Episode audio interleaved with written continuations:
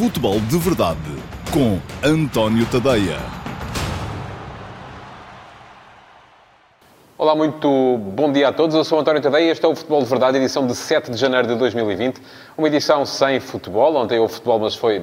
praticamente a Itália. Hoje vai haver, mas vai ser praticamente a Inglaterra. Hoje temos aí um excitante derby de Manchester para as meias finais da Taça da Liga uh, e acredito que nas meias finais as equipas já vão estar muito próximas da sua máxima força, mas, uh, portanto, sem futebol, um, para analisar, para antever, vamos, um, resolvi hoje falar um bocadinho aqui de, daquilo que está à volta do jogo, daquilo que têm sido as declarações dos jogadores que têm sido chamados a prestá-las uh, acerca do processo de Alcochete, os jogadores ou no Sporting ou ex-jogadores do Sporting,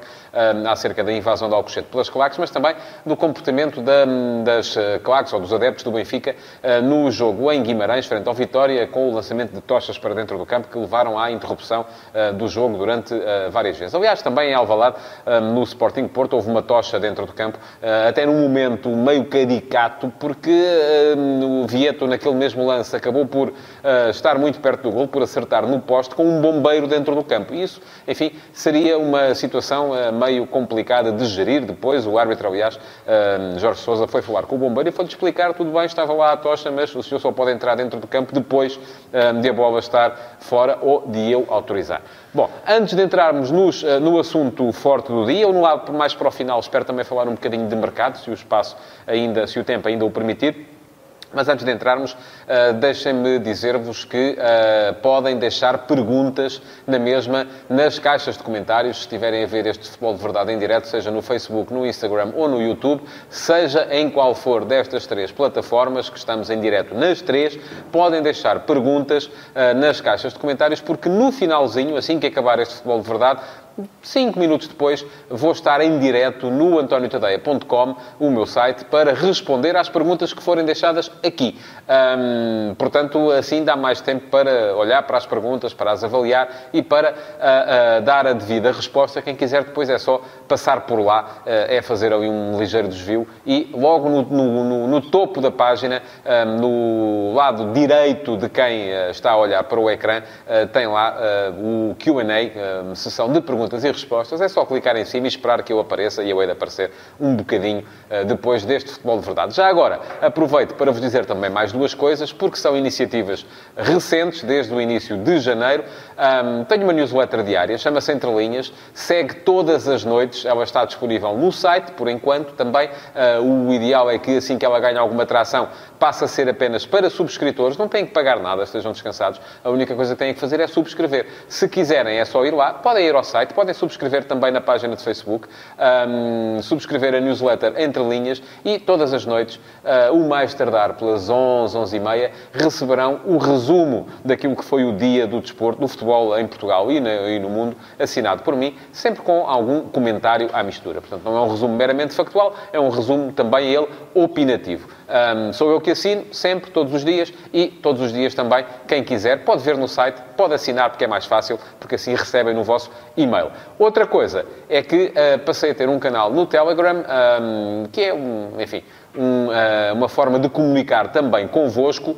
e quem quiser subscrever o canal do Telegram também pode ir ao site, antoniotadeia.com, e tem lá uh, o aviãozinho, que é o ícone do Telegram. É só clicar em cima, assinar, e passarão a receber notificações sempre que houver textos novos no António Tadeia, ou vídeos novos no antoniotadeia.com. é também uma forma de estar em dia com tudo aquilo que eu vou fazendo. Quem quiser assinar, é só dar lá um saltinho, clicar em cima do avião e, já sabe, passa a receber sempre que houver material novo no António Tadeia.com eh, para ler, para ver, para ouvir.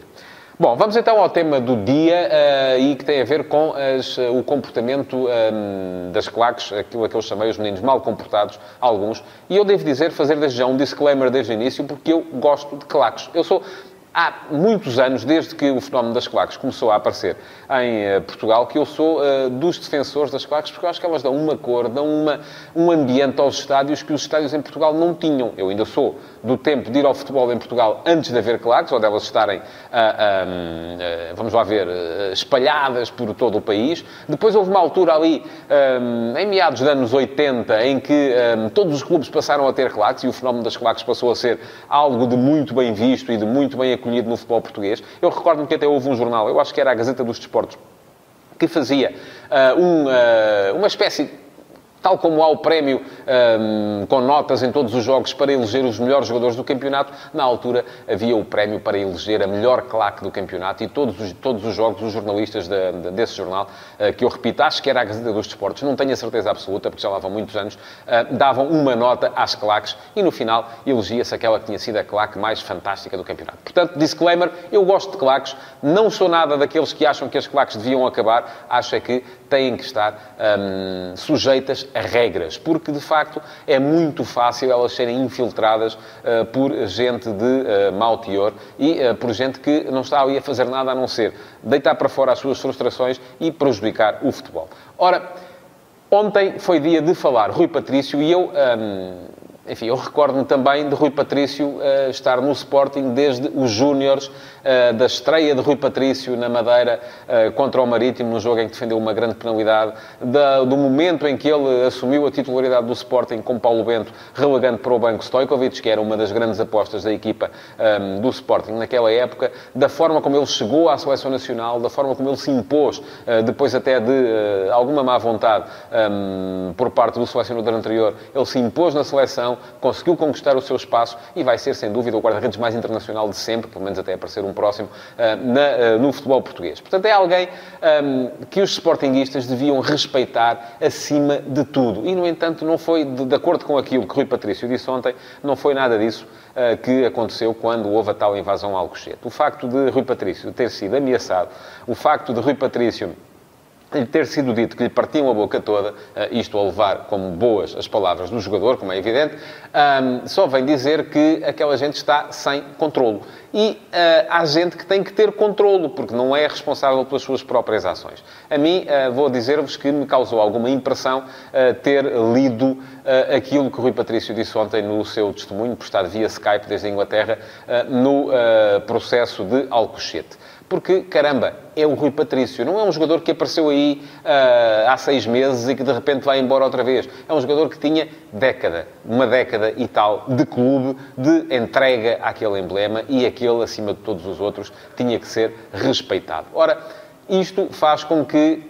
eu volto a dizer que é importante que a lei um, seja apertada, que as malhas da lei sejam apertadas no controlo das claques. Porque eu gosto de claques, mas não gosto de meninos mal comportados. Gosto de claques a partir do momento em que elas uh, ultrapassam aquilo que é legítimo, deixo imediatamente de gostar. E foi isso que se passou, por exemplo, no jogo de Guimarães, uh, em que os adeptos do Benfica, e aí hum, não podemos bem falar de claques, porque ninguém sabe muito bem o que é que os adeptos do Benfica são, se são os Diabos Vermelhos, se são os Non-Name Boys, se são adeptos a título individual, porque o Benfica, conforme se sabe, uh, tem-se recusado sempre,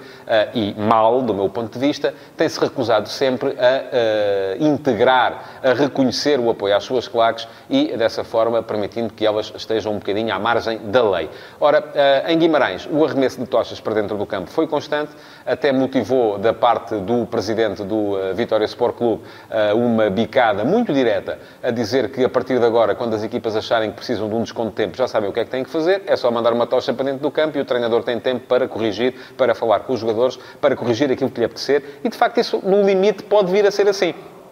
porque a questão, eh, e eu não fiquei muito convencido eh, quando ouvi depois o secretário de Estado eh, da Juventude do Desporto, João Paulo Rebelo, a falar sobre o tema,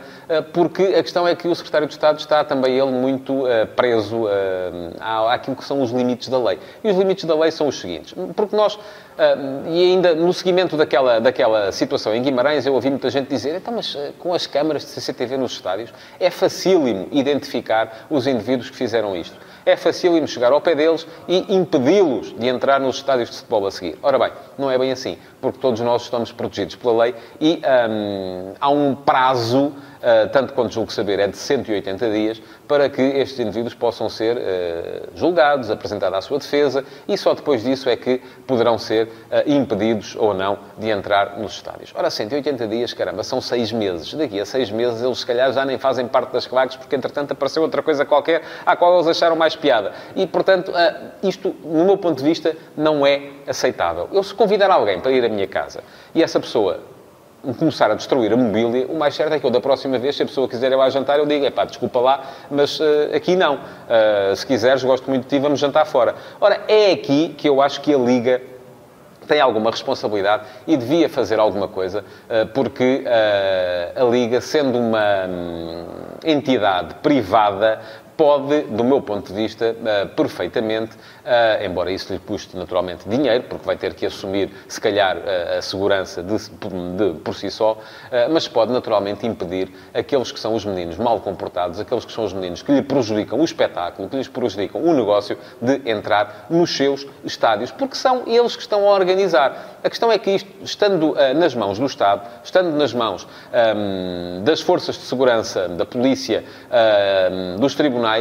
tudo leva muito tempo. Mas, eu volto a dizer, a Liga Portuguesa de Futebol é uma entidade que pode perfeitamente organizar, organiza os seus próprios eventos e, sendo uma entidade privada, pode perfeitamente, assumindo a segurança dos seus próprios eventos, tal como há pessoas que são proibidas de entrar em discotecas porque já se portaram mal, há pessoas que são proibidas de entrar em restaurantes porque já se portaram mal, porque é que não há de haver pessoas que são proibidas de entrar em estádios porque se portam mal também? Enfim, não vejo grande dificuldade no assunto, a não ser que é muito mais difícil de controlar e, naturalmente, vai exigir muito mais investimento e muito mais dinheiro a quem uh, organiza o espetáculo. A questão aí é de perceber se é viável e se, feitas as contas, se é, se é benéfico ou prejudicial. Portanto, do meu ponto de vista, ah, é preciso fazer alguma coisa, sim. Ah, é preciso que os clubes ah, falem todos uns com os outros e percebam que têm mesmo de ter algum controlo sobre as suas claques. o Sporting está a tentar fazer esse, esse caminho e está a ter, Frederico Varandas, muitas dificuldades. Também não o tem feito sempre da forma mais inteligente, do meu ponto de vista. o Futebol Clube Porto tem no líder dos Super Dragões quase que uma extensão do presidente, daí que, uh, havendo ali uma, uma, uma relação de respeito total, uh, será mais fácil ao Porto controlar as suas claques uh, do que é aos outros clubes. No Benfica ninguém sabe muito bem o que é que se passa, porque há esta situação de não serem sequer reconhecidas oficialmente as claques do Sport Lisboa e Benfica. E isso era importante, de facto, que os dirigentes do Benfica metessem as mãos na consciência e percebessem que têm que fazer alguma coisa a esse respeito, porque, tal como as coisas estão, não estão a caminhar para um bom caminho e não serve de nada vir o Benfica depois emitir comunicados a dizer que repudia a atitude dos seus adeptos no estádio em Guimarães, porque isso, enfim, de boas intenções está o inferno cheio. Bom, arrumado o assunto das uh, claques, uh, vou passar ainda um bocadinho pelo, pelo mercado e por aquilo que se anuncia sobretudo em termos de Benfica, muitos nomes, têm andado muitos nomes a saltar por aí. Uh, eu acredito que vai haver muita gente a sair também e que o Benfica estará uh, à espera das melhores oportunidades para um, fazer ali alguma remodelação no seu uh, plantel. E eu acho que no caso do Benfica, o Benfica neste momento, um, enfim, não é que a equipa não esteja a ficar ou não possa ficar melhor, é claro que pode ficar melhor. O acréscimo de Julian Weigl é objetivamente razão suficiente para que a equipa desde logo fique melhor, porque o Benfica não tem nenhum 6 com a qualidade de Weigl. Um, conheço pior uh, Bruno Guimarães, mas uh, se vier acredito que com certeza é porque Bruno Lage tendo visto o jogador, acha que ele pode ser útil no imediato. Ah, e isto vai levar a que, ah, se forem 20 milhões para Weigl, se forem 20 milhões para Bruno Guimarães, ah, que haja também gente na porta de saída, não só porque é preciso o dinheiro circular, mas também porque, tal como disse Bruno Lage, e do meu ponto de vista bem, a seguir, ou antes do jogo de Guimarães, é importante que todos os jogadores que estão no plantel, e ele quer um plantel mais curto, sintam que têm alguma possibilidade de lutar por um lugar no 11. E isto é importante porque é importante porque se um jogador sente que não tem possibilidade de lutar por um lugar no 11, se olha para cima e vê para a sua posição quatro tipos à sua frente, naturalmente não vai treinar com a mesma vontade, porque não acredita sequer na possibilidade de jogar, então vale mais estar ali e uh, estar descansadinho à espera que o ano passe. Portanto, acredito por isso mesmo que também vai haver, haver gente a sair. De qualquer modo, acho que o Benfica neste momento é um bocadinho também uh, prisioneiro do mercado. Uh, acho que o Benfica está numa situação em que precisa de fazer circular o dinheiro, precisa de satisfazer a clientela e isso nem sempre é bom, eh, porque os treinadores também gostam de ter alguma estabilidade e precisam de uh, olhar para a equipa e perceber e ver alguma continuidade, alguma estabilidade e não estar constantemente a ver gente a entrar e a sair. De qualquer modo, acho que uh, é bem provável que saiam dois homens do meio campo uh, e tal como acho que é bem provável que possa o Benfica tentar ainda rentabilizar Raul de Tomás, que depois daquilo que tem feito, se calhar não se tem estado a justificar de facto, se calhar não, não tem de todo estado a justificar o valor que foi investido nele e uh, aparentemente continua a ter mercado em Espanha. Mas vamos ver, um, acho que vai haver novidades ainda no mercado do Benfica, acho que vai haver gente a entrar, gente a sair e vai o Benfica animar, uh, se calhar como nenhum outro clube, o mercado de transferências em Portugal. Um, em relação ao Sporting, a questão que se coloca neste momento é, tendo o Sporting perdido com o Clube Porto, uh, tendo o Sporting perdido objetivamente naquele jogo, qualquer possibilidade de chegar ao segundo lugar e aquilo que lhe resta neste momento é lutar pelo terceiro, se a equipa que lá está é suficiente ou se é preciso ir gastar dinheiro a ir buscar mais jogadores ou mais do que isso, eh, ou se é permitido eh, tentar vender alguns eh, para meter algum dinheiro em caixa, porque se calhar o plantel que tem, não sendo tão forte como o do Benfica e Porto, se calhar é, é, é demasiado forte para estar apenas a lutar pelo terceiro lugar e pode ser ainda rentabilizado. Enfim, eu acho que nestas coisas os clubes devem olhar para os seus plantéis sempre como um processo contínuo. Não se deve olhar para um plantel como o meio para atingir os objetivos desta época. Acho que o Sporting tem que pensar, e se calhar o erro foi um bocado esse, foi achar-se que Base Dost, por exemplo, era jogador a mais para aquilo que o Sporting podia ter ou queria ter neste momento e por isso foi embora. Um, se calhar, uh, se o Sporting pensasse que uh, num processo de reconstrução, num processo em que uh, no ano seguinte o plantel tem que ser mais forte do que este ano e no ano a seguir tem que ser mais forte do que no ano seguinte, enfim, se calhar manteria os melhores e tentaria não se desfazer deles apenas porque no imediato não há objetivos para alcançar. Portanto, eu acho que o Sporting não deve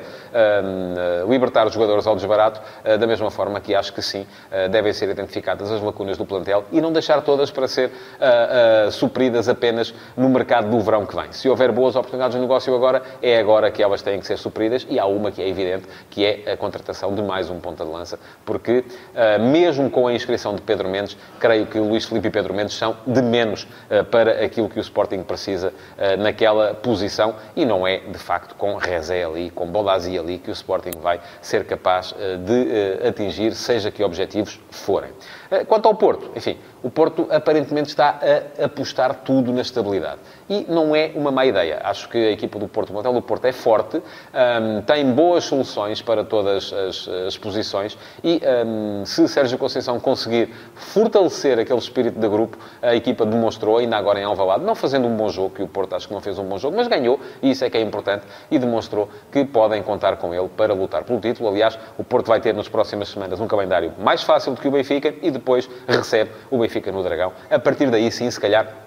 se vai começar a pensar naquilo que vai ser o campeonato daqui até ao final da época. E pronto, chegamos então ao fim do Futebol de Verdade de hoje, um, aqui nas redes sociais, Facebook, Instagram e YouTube. Não se esqueçam de pôr o vosso like, de comentar, de partilhar. É muito importante que partilhem este espaço para que os vossos amigos também possam vê-lo e eventualmente vir cá parar num dos próximos dias. Um, mas uh, não se esqueçam, entretanto, que daqui a 5 minutinhos, em antoniotadeia.com, vamos ter então a sessão de perguntas e respostas. As perguntas que tiverem sido feitas nas caixas de comentários de